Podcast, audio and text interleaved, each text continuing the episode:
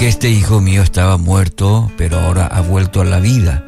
Se había perdido, pero ya lo hemos encontrado. Así que empezaron a hacer fiesta. Lucas 15:24 tituló para hoy Nuestras malas decisiones. Y probablemente conozca el texto que acabo de leer, de Lucas, el parte del relato, las expresiones del padre de aquel que malgastó su vida, el hijo pródigo. Sí, correcto. Luego de tomar la, drástica decisión de pedir su herencia, ah, se fue, malgastó todo su dinero, pensó que le iría bien. Pero ahora, según el texto hay que, que uno lee, estaba rodeado de cerdos, con tanta hambre que hasta la comida de los cerdos eh, le era apetecible. Como se diría comúnmente, había tocado fondo, tocó fondo en su vida. No fue, había sido la mejor decisión la que había tomado. Y bueno, y ahora tiene que enfrentar las consecuencias de sus decisiones, de sus malas decisiones.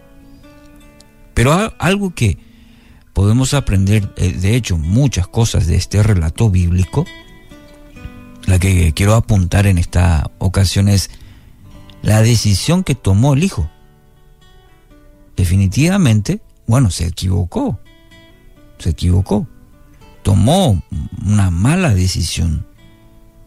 Pero algo interesante que también podemos aprender, porque en la vida tomamos malas decisiones, muchas veces nos equivocamos. Pensábamos que era lo correcto y, bueno, nos equivocamos. Mire, la actitud del, hijo pródigo es que no se quedó ahí. No, no culpó a otro de su situación, de los amigos. Eh, no, este. Porque fíjese, los, los amigos lo abandonaron la situación era, cuando estaba bien, de lujo. Pero cuando empezaron a venir los problemas, cuando faltó el dinero, lo abandonaron. Eh, no, no, no culpó a que alguien no le haya advertido, aconsejado, sino que este joven reconoció que se equivocó. Y algo interesante es que rápidamente trató de corregir esa situación. Porque en ese pensamiento, en esa autorreflexión del hijo pródigo, eh, bueno, hace una radiografía de su situación, de lo que había decidido y de lo que había decidido mal. Entonces en esa reflexión llega a la conclusión y dice, no, esto no, esto no está bien, me equivoqué. ¿Cómo voy a enmendar esta situación? Tengo que volver a mi padre.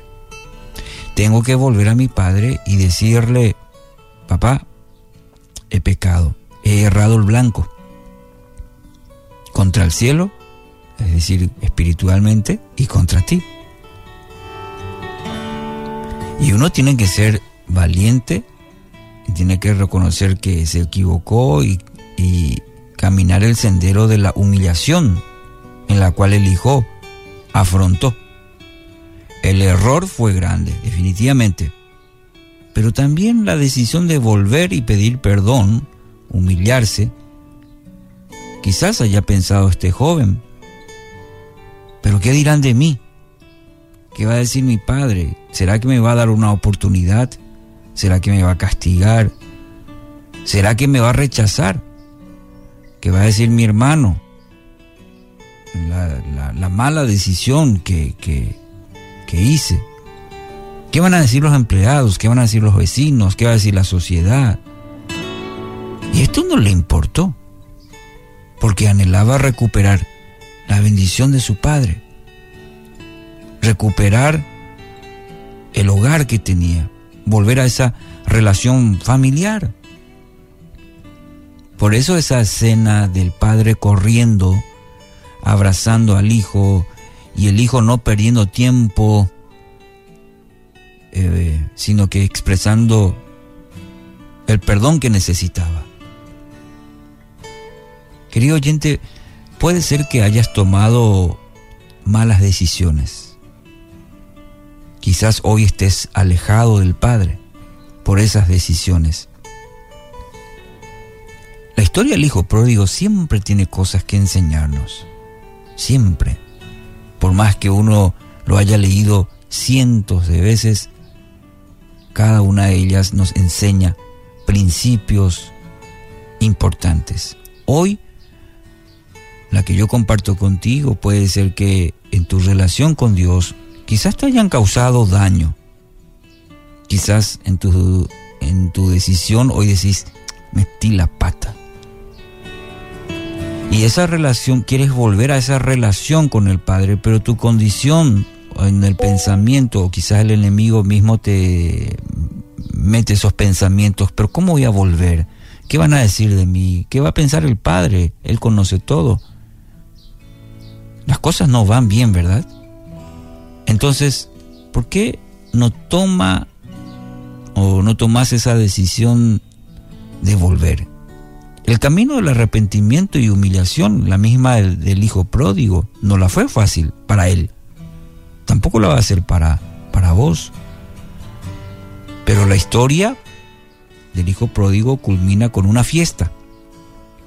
Porque el padre celebró la vuelta a casa. Así va a ser el Padre Celestial. Él te está esperando. La gracia del Señor es tan grande para sacarte de una vía de derrota y traerte de regreso a casa, a una relación con el Padre, a una vida victoriosa. Así que hoy quiero animarte, de todo corazón, animarte. Hoy puede ser tu día de victoria.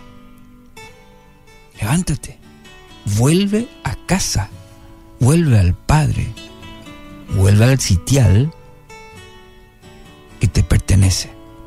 Dios quiere restaurar toda, toda tu vida. Puedas creerlo, puedas tomar la decisión y a partir de hoy empezar a vivirlo.